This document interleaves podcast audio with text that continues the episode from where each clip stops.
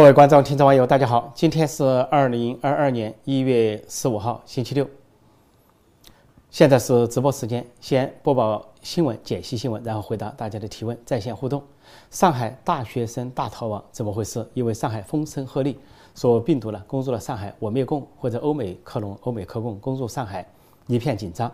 那么有的大学生接到了辅导员的留言，说赶紧走，赶紧跑，说是现在马上立立刻。这些学生呢，马上就开始，这个啊逃亡，呃，一些学生呢就拿了行李啊，拿了行李飞身下楼，有的行李都来不及，背那个背包，很简单的行李，赶紧下楼，说不然封校了。果然，有的同学到了这个校门口啊，就看见封校了，封校了之后一片的紧张，说怎么了？不让走了？封校啊，中国有封封城封校这个习惯，然后有的男生不管了，一急了，赶紧从这个铁栏杆下翻过去。有的男生也跟进，有的女生也跟进，然后喘了口气，好不容易出来了。因为这是西安的教训，武汉的教训，一封就是两个多月。这个西安呢，封成了饥饿之城，大饥荒。说这个西安这个教训震惊了全国，吓住了其他城市。一听说要封城、要封封校，或者说害怕封城、害怕封校，赶紧跑。说上海就呈现了这个大逃亡、大逃亡的这个场面，看一下给大家。不让出去了吗？我天哪！不让走了，这是。看一下啥情况？你给他打电话，录音电话，打电话录音。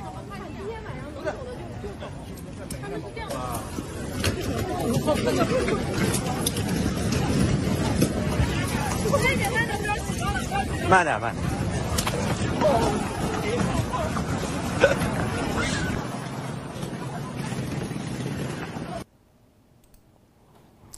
跑了之后呢，然后这个机场啊、火车站、地铁站都到处充满了大学生，因为上海是一个大城市，中国第一大城市，有很多高校，这些学生来自全国各地，说都争相逃离上海。其实上海问题严重吗？其实并不严重。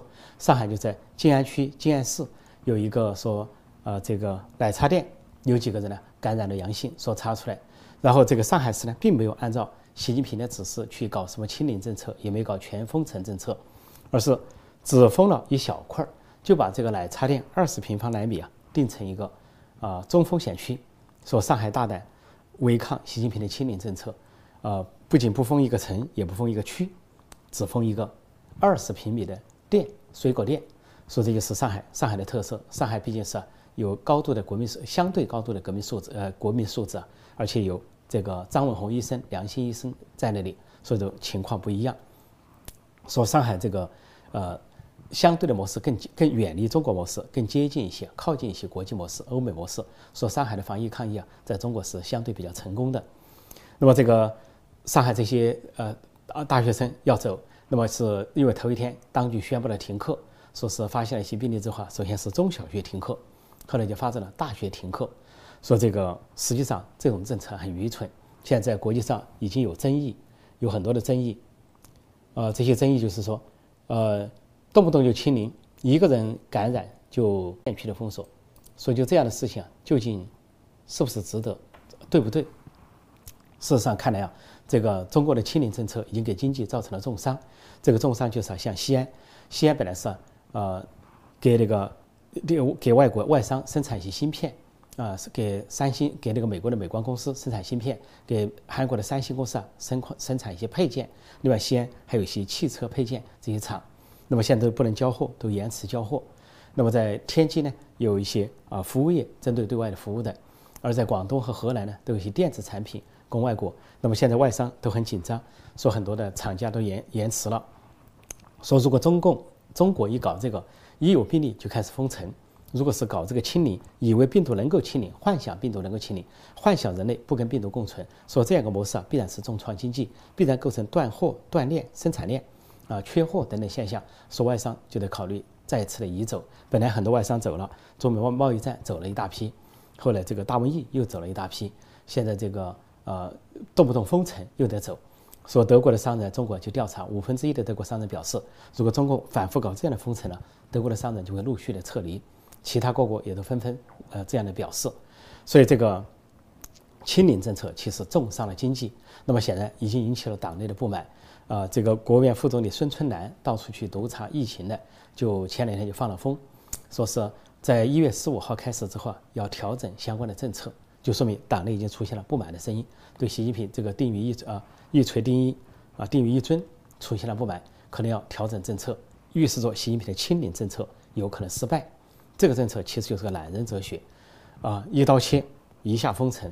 以为问题解决了，以为病毒全给封住了，其实根本不可能。病毒是一个跟空气一样看不见摸不着的东西，又不是通过什么呃物理的、人体的物质的隔绝就能够成功的。就在清零政策受挫败的同时啊，习近平的新疆政策看来也受了挫败。在中国国内啊，有网站、有媒体刊登说，这个新疆换了头目之后，呃，陈全国调走，马兴瑞调入任新疆党委书记啊，说这个政策会调整。说政策怎么调整呢？说到三大原因。说政策调整的原因，第一个原因就是新疆维稳费太高。说新疆的维稳费啊，高达呃新疆这个预算的百分之十以上，是所有预算中最高的。而这个还是官方数据。说年年都高企，不仅给新疆带来沉重的财政负担，说给中央也带来财沉重的财财政负担。说这样的这个高成本的维稳已经难以为继。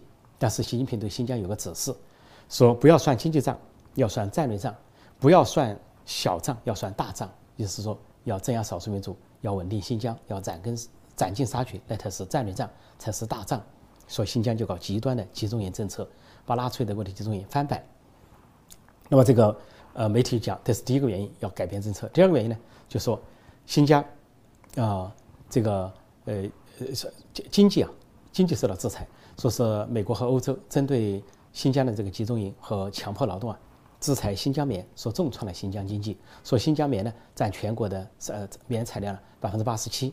另外呢，新疆这个新疆棉啊，关系到将将近一千万人的就业，而且涉及了千亿的生产链，价值千亿的生产链所受的重创。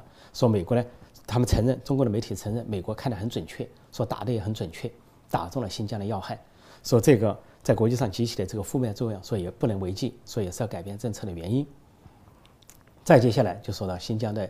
啊，一个巡回要发展经济，说现在经济啊、就业、民生都是一个问题，说这是新疆的软肋，不得不改变。然后这个文章就回顾了，说新疆网络权高压政策啊，暗示对这个高压政策造成的后果，就是七五事件。之后呢是张春贤的柔性之江，但习近平不喜欢。再下来就陈全国的铁腕之江集中营。那么现在说陈全国调走了马兴润去啊，是一个机会，说回归柔性之江，似乎呢就是一个巡回。高压政策，然后柔性，又高压又柔性，巡回政策，似乎不不得已要做这个选择了。虽然这个文章没有直接的批评习近平，还说陈全国调走之后，说有人传说可能要入常进入政治局常委会，表面上没有批习近平，但是含蓄的都是批评了批判了习近平的极左政策，也就是说这个是党内发出的声音，是党内的不满，党内的反西派给他的不满，而这个习近平这套政策其实都是懒人哲学，不管是。封城的清零政策，还是这个新疆的呃这个铁腕集中营，都是懒人哲学。什么叫懒人哲学呢？人类是很复杂的，人类本身就很复杂，呃，新疆少数民族地区更为复杂。所以民主社会就知道复杂的问题啊，你就具体问题、具体情况具体分析，就要非常耐心细致的，就是人与人之间平等尊严的去解决复杂问题，不能简单化。但是呢，习近平搞懒人哲学，搞懒政、惰政、怠政，一刀切，新疆就给我关起来，全部给我弄到集中营关起来。啊，就是洗脑，然后这个杀，官管杀，就是准备一下解决问题，好像是这个党一声令下，举国体制一刀切，全部解决。同样道理，这个跟病毒斗争，跟这个大瘟疫做斗争也是复杂的。人有人，有病毒，还有物资，还有工业，还有民生，还有经济综合性的考虑。但是习近平不管，非常粗暴，非常简单，一刀切，封城，一封几个几个月，啊，封的死去活来，啊，要。零零病毒零感染，最后呢是，啊检测公司在背后发大财，钟南山在背后发大财，发黑心财，甚至呢没有病例给制造病例，给投毒都出来了，说这个是懒政惰政怠政的表现，说习近平这一套极左政策执行不下去了，在党内显然受到了批评，出现了反对的声音，不仅仅是反习派，就恐怕习家军内部啊都不满，就像上海，上海是习家军的地盘，市委书记李强啊，市长龚正都是习家军人物，但是习家军在上海执政也。敌不过上海人比较优秀的、相对优秀的国民素质，也抵不过上海有良心医生张文宏，也抵不过上海相对的海派作风，毕竟是西方在那里留下的这个开发地，留下的十里洋场，上海，所以有一种向着海洋开放的气质，跟中国内地不一样。说习家军面对上海也不能够执行习近平的极左路线。说这样的情况下，显然习近平在党内受挫，说连遭两个挫败。至于说陈全国如何，陈全国，呃，习近平把他那搞到五年，陈全国搞了一个得了一个盖世太保的名声，在国际备受制裁，是第一个受到制裁的政治局委员。而陈全国呢，去年十月份几个月前十月份呢，才说他连任新疆党委书记、政治局委员，结果只过了两个月，十二月份就突然调离，而由马广东省长马兴瑞调入新疆。接接管，就说明在两个月之内，中共高层也发生了激烈的斗争，都不同意，不同意再再搞陈全国那一套，不同意再搞习近平那一套，说陈全国调离。至于陈全国调离之后，习近平很欣赏他，觉得他是盖世太保，国家恐怖主义的执行者，是极左路线，要把他扶为啊所谓的政治局常委。但是我相信反西阵营不会同意，政治老人也不会同意。我认为陈全国的入场梦会破碎，那么他最多就是保持政治局委员。然后呢，在人大或者政协当一个闲职闲差，甚至有可能，如果反西派跟习近平继续斗争，中国高层继续呈现习近平的挫败，反习阵营的这个坚决的斗争的话，那么在二十大的换届的时候，陈全国落选政治局委员都完全有可能。所以，陈全国何去何从？他跟习近平是绑到这个呃绑到一根绳上的扎马啊，基本上绑到一块了。习近平升，他则升；习近平降，他则降。但整体看来，习近平在党内接连受挫，啊，受到这个挫败，他的政策不得不有所调整。与其说他本人要调整，不如说是被逼要调整。在这样的情况下，陈全国的秘密啊，也是时起时伏，而且前景并不看好。好，我暂时讲到这里，呃，接下来就跟大家在线互动，回答大家的提问。这是大排长龙，动辄大排长龙搞检测。大排长龙搞检测，这是陈全国和习近平，啊，一荣俱荣，一损俱损。好，我来回答大家的提问，在线提问。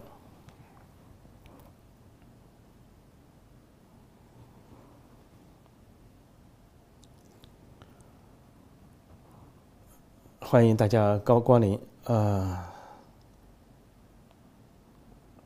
这有人说，上海大学的学制与美国的学制是一样。上海大学不执行大陆的寒暑假学制。上海大学的机械学院与我们合作了四年。我上个世纪八十年代在上海读书，在同济大学，我一去我就很明显的感觉到上海跟中国其他地方不一样。它的确实行了三学期制，就是跟美国的学制很相似。啊，另外呢，就是很守时间，上海人很守时间，很守规矩。另外，这个科技方面呢，有一种这个。精益求精的作风跟其他地方相比，但在后来这个最近十年二十年的堕落，我不知道堕落到什么程度，是不是也有学术造假、腐败啊或者抄袭论文的事情？但是相对说来，当时我对上海的印象非常好。我原来出版过一本诗集啊，呃，写地名的诗只写了上海，那首诗叫《上海》，啊，是相当于差不多是我最怀念的地方或最怀念的地方之一。所以刚才这个网友的上海的评价基本正确，基本正确。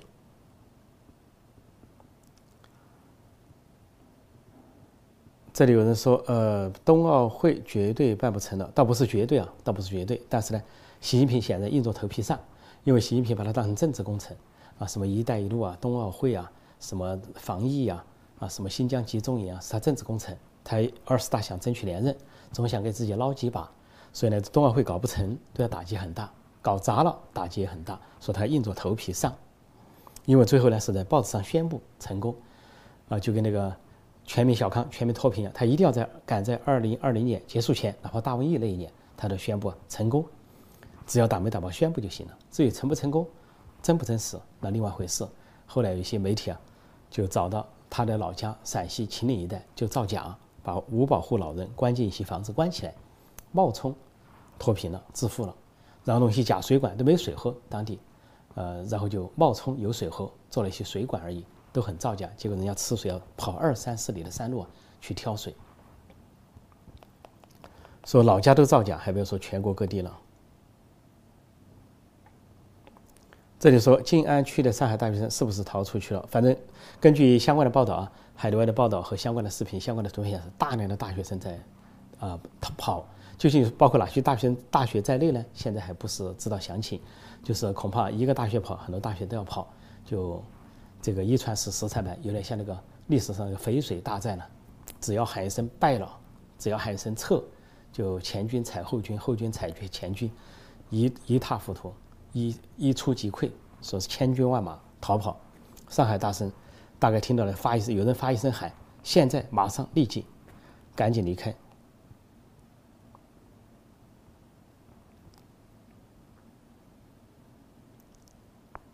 嗯，这个至于讲常委会的人啊，今天的节目倒不是讲这个常委会。那么明天的节目，一般我早上的节目，美东时间早上，中港的时间晚上，这个节目会讲到。中国高层的政治或者路线斗争、权力斗争。那么这个节目呢，我们正在讲跟这个新疆、跟疫情相关的一些事情。我们先回答这些相关的问题哈。利于维稳，想抓你就抓你啊！这里有人说，美国和中国互相开放移民吗？敢和中国互相开放移民吗？不是美国敢不敢，是中国敢不敢的问题。说原来这个邓小平呢有一句很好笑的话，人家那个卡特总统关心的是说毛泽东时代不准人中国人出去，也不准中国人进来，就是这个很不人权。有的要去探亲，有的留学，就你应该开放国门。结果邓小平呢土包子，当时还他思想还没那么开明，他以为是以以为是人家替中国人民说话，以为是批评中共怎么样，因为美国一直替中国人民说话，批评中共的种种政策。邓小平居然说你要多少人，我给你两千万好不好？我把中国的人口给你两千万，好不好？卡特听了都是哭笑不得，就是简直鸡同鸭讲啊！不知道是这个对牛弹琴。邓小平以为人家人口还说气话，我给你两千万，干脆你说我给你五亿算了，我把五亿人都拨给你，如何？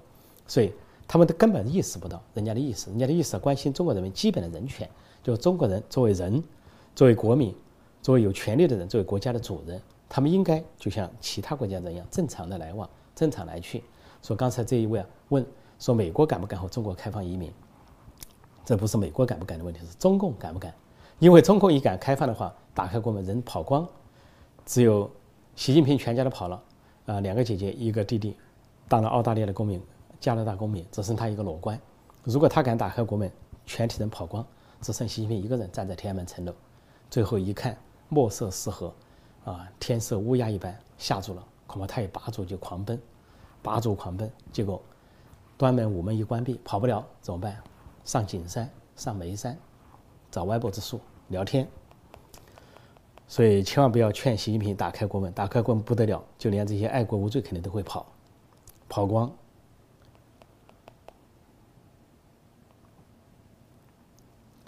呃。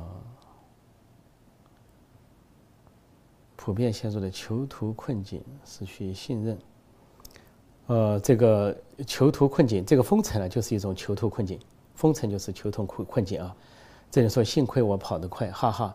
这个我们看到这个视频里边也看到一些大学生呢，能跑的松了口气啊，能跑下楼的是一个成功，第二能跑出校门校门又是第二个成功，说能够跑出上海恐怕是第三个成功。说现在中国人呢都知道三十六计走为上，被西安的情况吓住了。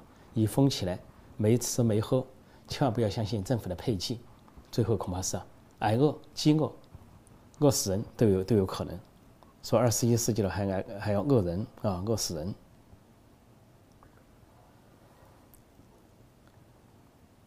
这个说到中国跑，现在中国人跑到什么程度？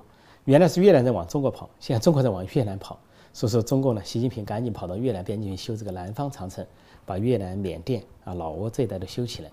就说居然中国人还往外跑啊！中国人的号称崛起了、富起了、站起来了，第二经济体了，居然向越南跑，因为越南要搞改革开放，而越南是相对温和的共产党国家，比较呃有真正的改革开放，说相对社会比较自由，人家那些像啊脸书啊，很多西方的社交媒体都可以开，也没有多少的互联网封锁，说中国人宁愿宁愿跑越南，所以这个习近平很尴尬啊，号称自己怎么比越南富？结果还修个长城，把人挡住。人家说过去长城秦始皇修长城了，是不让外面的人进来，不让匈奴啊、北方的游牧民族来。这个习近平修长城呢，是要把中国人挡在里边，不要让中国人往外跑。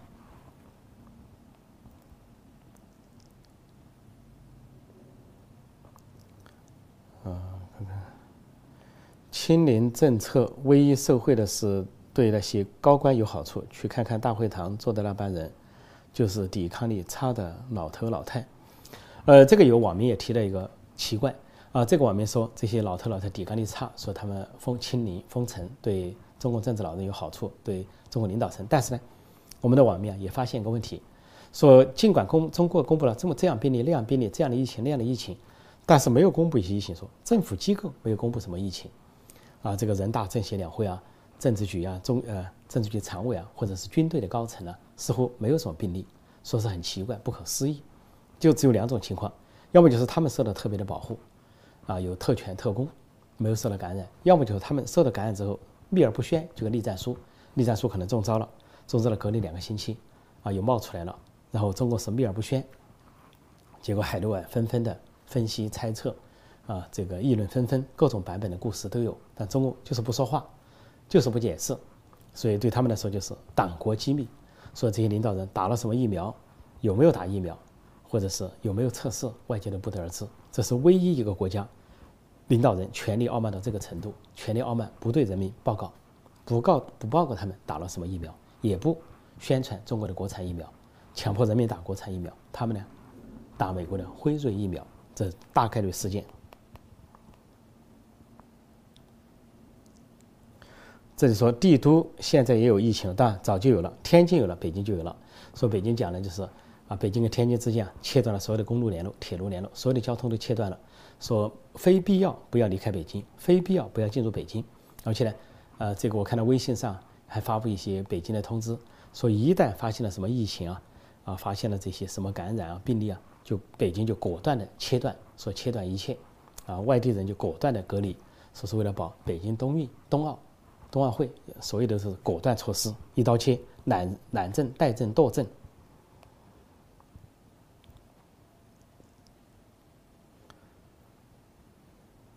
说这个专制者、独裁者总是喜欢懒政、怠政、斗争。因为民主社会啊，你需要勤劳。民主社会就是你要需要选举，你就很费力。你要竞选，你要造势。选举之后你要接受人民的监督，那你要很费精神。你要去国会接受咨询，经常去做咨询报告。然后呢，还要天灾人祸，你马上到现场去视察。不管你年事有多高，七十四岁还是七十八岁，你作为总统都得飞到现场。哪怕是像安倍身体不好，也得到暴雨中降落在当地。那这个民主社会，民主社会的领导人必须勤劳，必须勤政；但专制社会的领导人可以懒政，可以在中南海睡大觉，啊，可以这个一天晚上换几个睡处、几个住处，为了安全，为了测治安全。但是呢，政策是一刀切，非常难。有听说有少数民族游行示威集会了，赶紧搞集中营，或者搞抓起来。啊，听说哪里有病例了，赶紧封城。这是专制社会跟民主社会的差距。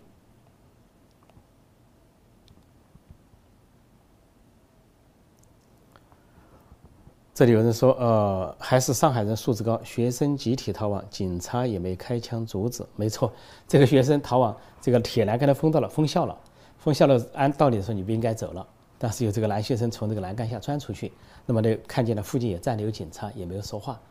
学生钻出去走了就走了，说这个上海还是有一定的通融度的，有一定的通融度。说习近平最管不了就上海，习近平呢到福建干了个可能十多年。到浙江又干了个很多年，在上海只待了七个月，啊，他那一套土包子做法根本不适合上海，就跑到上海去镀金，表示当过上海市委书记，接替陈良宇，然后进入中央去接班。其实上海呢，对习近平来说，双方都格格不入。如果上海习近平在上海做官了，如坐啊针毯，或者说针毡，这个上海人呢，看到习近平就觉得整个的就是一个土包子，土得掉渣。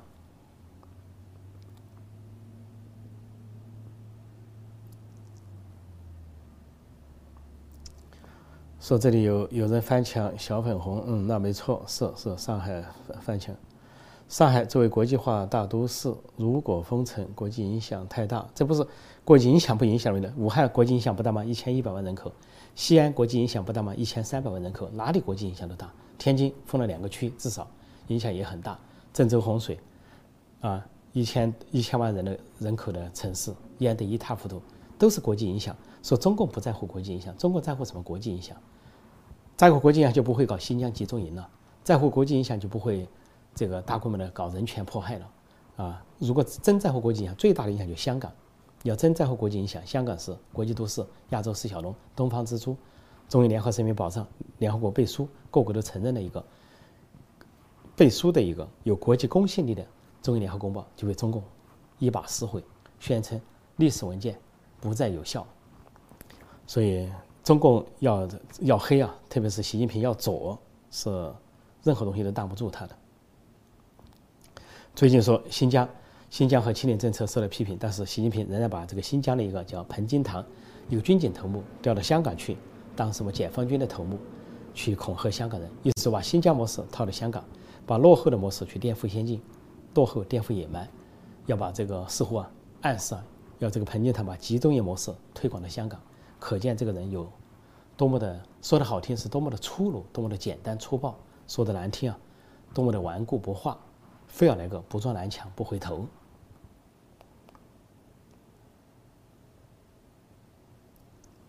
这里有人说，天津学生回老家，然后被老家人网暴了。听说有这回事啊？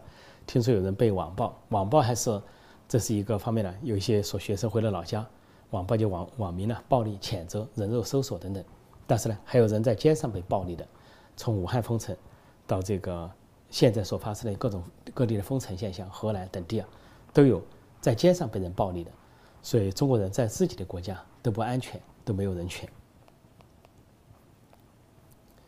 呃，时间我看时间差不多，还有一些什么？大家还有什么高见？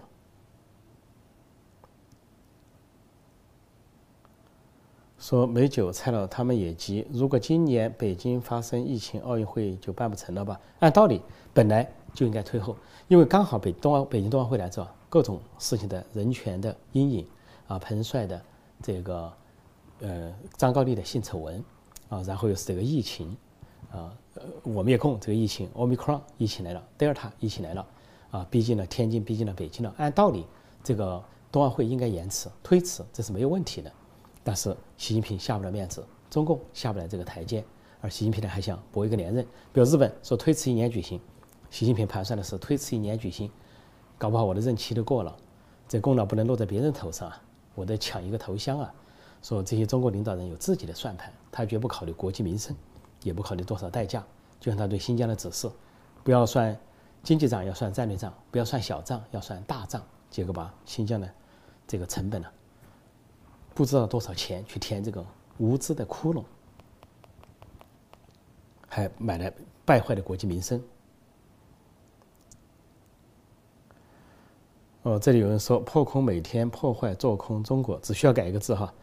破坏做空中共可以，中共啊，谢谢，一定要把中共跟中国分开。我相信这个一个叫瑞尔爱国无罪的人，智商不至于那么低，肯定是假话反话，智商不至于低到说中共跟中国都分不清。中共九千多万人，中国十三亿人，这都分不清楚。中共是外来邪教马列主义马列子孙，而大多数中国人民呢是中华儿女，这个区别很清楚。中国呢是五千年、两千年就有了一个中国，但你现在叫中国，历朝历代不同的名称。大约以黄河和长江为轴心，但现在你后来来了一个最近七十年来的一个外来政权，意识形态上的外来政权，中共，所以一定要把中共跟中国分开。我相信提问的这个朋友分得开，假装在这里说而已，假装分不开，不要把中共跟中国分开，把自己啊跟中共也要分开。这里说，如果爆发战争，军队会叛变打袭吗？那当然，那当然，这是在。啊，这个哈萨克斯坦发生的事就两派激斗，两派都在动用武力，一个以前总统为为首的一派，一个以现任总统为首的一派。那么现任总统呢显得啊觉得力量不够，就请了俄罗斯雇佣军帮他作战，又引狼入室，加入了内战。说这个新总统控制了局面，所以这双方的攻防啊，就是在不要说是民众和平游行的是另外一个层面，他们自己都在互相打自己人。说中国一旦进入战争状态啊，那这个。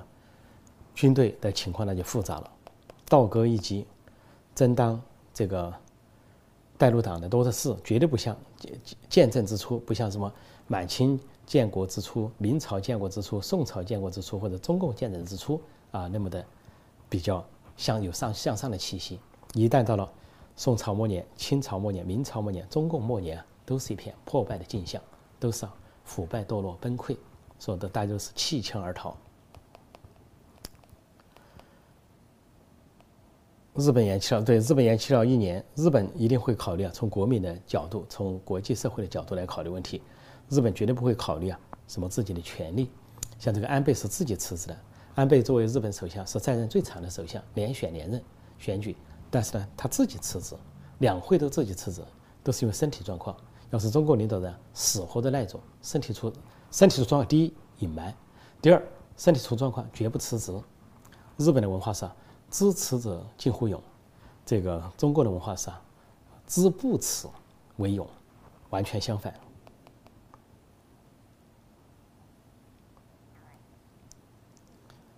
啊，这里还有什么问题哈？还有什么高见？大家可能是差不多，大家的高见。上海人口素质比较一般了，并非很高。但，上海有不同的人，我是说上海人口的素质跟中国。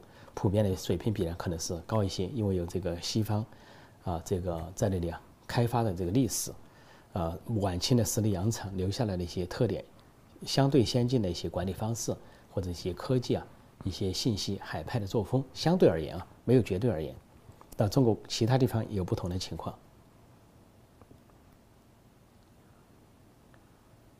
嗯。什么本来就有很多武警装港警，这叫靠前指挥，没错。这个关键是啊，把这个彭金堂调到香港，啊，这个是有至少两层几重含义。那个解放军呢？你看解放军驻港部队啊，是只管国防不管内政的。这个解放军的将领也就是解放军的将领，就是通过一个突然把一个武警将领来的充任驻港解放军司令，也就是说，把解放军的人转向维稳，对内不是对外。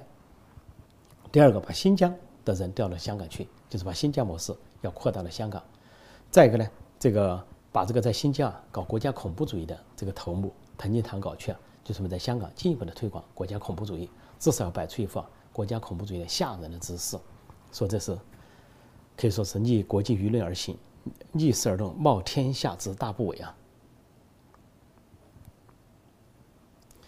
股市更黑暗，有可能哈，呃。不能说铁板一块，没错，中国国内也好，中共党内也好，都不是铁板一块，都不是铁板一块。所以现在呢，中共党内大家看不见，报纸上也不会报道，所以反对习近平的声音明显是很多。就像这个青年政策为什么要调整呢？新疆的政策为什么要调整呢？那都是对习近平极左路线的一个调整，而不是他本人想调整，绝对是对立面斗争跟他的斗争之后不得不做出的调整。这就看出看出习近平。在党内受到了挫折、挫败。我想大家的问题哈都差不多。云南边境都是铁丝网，可怜我云南人跑的都跑不了。没错，云南这个有个瑞丽啊，瑞丽封城是最惨的啊。西安、武汉还有报道，不报道我们这些自媒体报道。这个云南的瑞丽啊，在过去两年封城非常惨啊，五十万人口的城市跑了一半以上，只剩二十万，所以经常都听到噗噗声、跳楼。然后，这个作为一个旅游城市啊，采玉的城市，经济一塌糊涂，受到严重打击，民众生活不济，而政府只管封城，只管搞核酸检测，只管封起来赚黑钱，所以后来被当地的大学生和曾经在那个挂职当副市长的人透露出来，才知道云南瑞丽的悲剧。就云南瑞丽的管理模式还不如越南，越南都不至于这么搞。